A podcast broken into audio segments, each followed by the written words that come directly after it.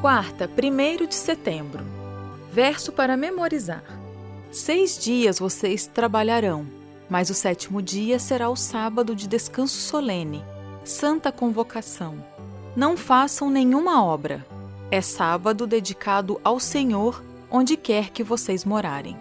Levítico 23, 3. O serviço ao próximo honra o sábado de Deus.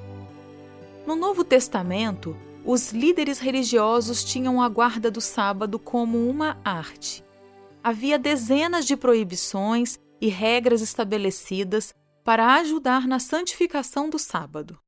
Essas regras incluíam a proibição de amarrar ou desamarrar qualquer coisa, de separar dois fios, de apagar uma fogueira, de transportar um objeto entre um domínio privado e o domínio público, ou de transportar algo além de uma distância específica na esfera pública. Ouça João 5, 7 a 16.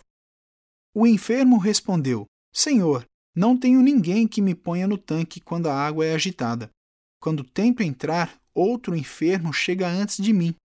Então Jesus lhe disse: Levante-se, pegue o seu leito e ande. Imediatamente o homem se viu curado e, pegando o leito, começou a andar. E aquele dia era sábado, por isso os judeus disseram ao que tinha sido curado: É sábado, e nesse dia você não tem permissão para carregar o seu leito. Ao que ele lhes respondeu: O mesmo que me curou me disse: Pegue o seu leito e ande. Perguntaram-lhe: Quem é o homem que disse a você: Pegue o seu leito e ande? Aquele que tinha sido curado não soube responder porque Jesus tinha se retirado por haver muita gente naquele lugar. Mais tarde, Jesus o encontrou no templo e lhe disse: Olhe, você foi curado. Não peque mais, para que não lhe aconteça coisa pior. O homem se retirou e disse aos judeus que tinha sido Jesus quem o havia curado. E por isso os judeus perseguiam Jesus, porque fazia essas coisas no sábado. Pergunta 7. De acordo com o texto, que acusação foi feita contra Jesus?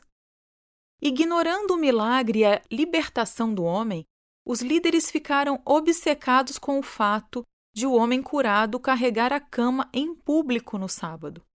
Em vez de ver como o Senhor do sábado utilizava esse dia especial, os líderes se empenhavam em manter suas regras.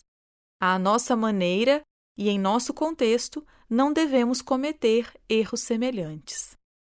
Ouça Isaías 58, 2 e 3. Mesmo neste estado, ainda me procuram dia a dia, têm prazer em saber os meus caminhos. Como o povo que pratica a justiça e não deixa o direito do seu Deus, perguntam-me por sentenças justas. Têm prazer em se aproximar de Deus, dizendo: Por que jejuamos se tu nem notas? Por que nos humilhamos se tu não levas isso em conta? Acontece que no dia em que jejuam, vocês cuidam dos seus próprios interesses e oprimem os seus trabalhadores. Pergunta 8. Como o texto descreve a intenção de Deus para a guarda do sábado? Deus não deseja adoração vazia nem silêncio piedoso. Ele deseja ver seu povo engajado com outras pessoas, especialmente os oprimidos e marginalizados.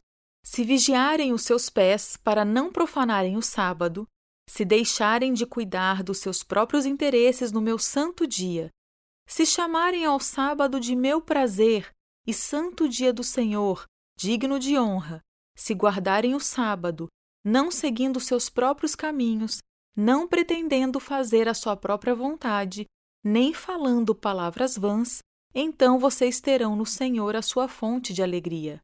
Eu os farei cavalgar sobre os altos da terra, e os sustentarei com a herança de Jacó, seu pai, porque a boca do Senhor o disse. Buscar o nosso prazer ou nossos interesses equivale a profanar o sábado. A vontade humana não faz parte do ideal de Deus para o sábado. Somos convidados a cuidar dos que lutam, que são cativos, famintos e nus, que caminham nas trevas, cujos nomes ninguém se lembra. Mais do que outros dias da semana, o sábado deve nos tirar do egoísmo e nos fazer pensar mais nos outros e nas necessidades deles do que em nós mesmos.